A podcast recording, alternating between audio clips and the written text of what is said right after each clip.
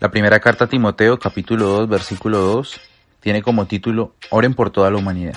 Pablo le recomienda a Timoteo lo siguiente, dice, ante todo recomiendo que se hagan peticiones, oraciones, súplicas y acciones de gracias a Dios por toda la humanidad. Se debe orar por los que gobiernan y por todas las autoridades para que podamos gozar una vida tranquila y pacífica con toda piedad y dignidad. Esto es bueno y agrada a Dios nuestro Salvador, pues Él quiere que todos se salven y lleguen a conocer la verdad.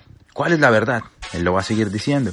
Él quiere eso porque no hay más que un Dios y un solo hombre que pueda ser el mediador entre Dios y los hombres, que es Cristo Jesús. Pablo le encarga a Timoteo que antes de cualquier cosa se recomienda o le recomienda que se hagan peticiones, oraciones, súplicas y acciones de gracias a Dios por toda la humanidad. Antes de emprender cualquier situación, antes de emprender cualquier proyecto, antes de iniciar cualquier cosa, Pablo me está recomendando que debo orar, debo hacer súplicas y acciones de gracia. Y luego me da un segundo consejo, empieza tu oración por los que gobiernan, por las autoridades para que entonces podamos tener una vida tranquila y pacífica con toda piedad y dignidad. Dice la Biblia que eso es bueno y que agrada a Dios.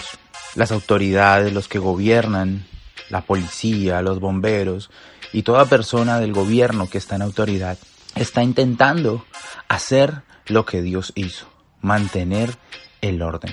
Con la diferencia que muchos de ellos están enfrentando a aquel que hace el desorden, es decir, al diablo y a Satanás, sin Jesús.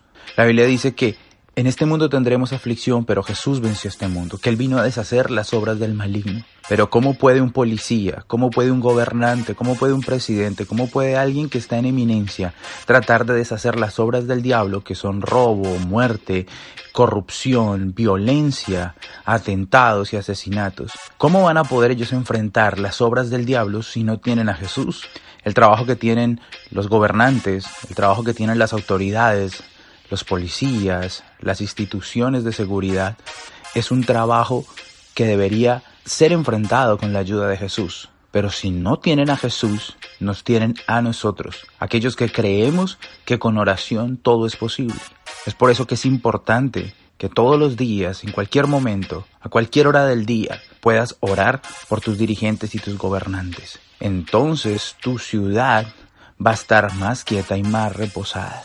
Necesitas honrar públicamente a esas autoridades. No hables mal de tu presidente, no hables mal de tus gobernadores, de los alcaldes, no hables mal de los policías. Eso no agrada a Dios.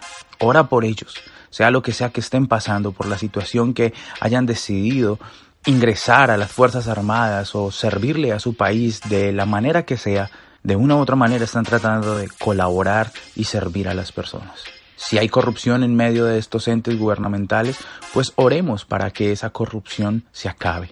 Oremos para que los corruptos sean descubiertos. Pero nuestra labor es mantenernos en oración por ellos. Ellos están enfrentando al diablo solos. Y nosotros que conocemos cómo se enfrenta el diablo, que es con oración y con el nombre de Jesús, deberíamos estarles ayudando a ellos, orando por ellos en el nombre de Jesús sus familias siempre quedan con la incertidumbre de si su familiar volverá, porque están saliendo a enfrentar una calle, una ciudad llena de maleantes y llena de personas que están buscando hacer el mal. Ellos necesitan ser cubiertos por oración. Así que, después de escuchar este mensaje, tómate un minuto y ora por las autoridades de tu país. Y si te encuentras alguno en una estación de gasolina, en una estación de servicios, si lo encuentras en un restaurante, si lo encuentras en algún lugar, y puedes pagar su cuenta, puedes darle gracias por lo que está haciendo por el país, puedes bendecirlo, puedes honrarlo, puedes hacer una oración por ellos en ese instante, hazlo. Pon tus manos sobre ellos y declara bendición, declara protección, declara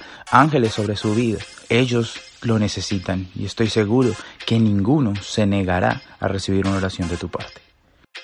Gracias por escucharnos. Si deseas contactarnos, puedes hacerlo a través de www.flockofwolves.com o síguenos en nuestras redes sociales como Flock of Wolves Church.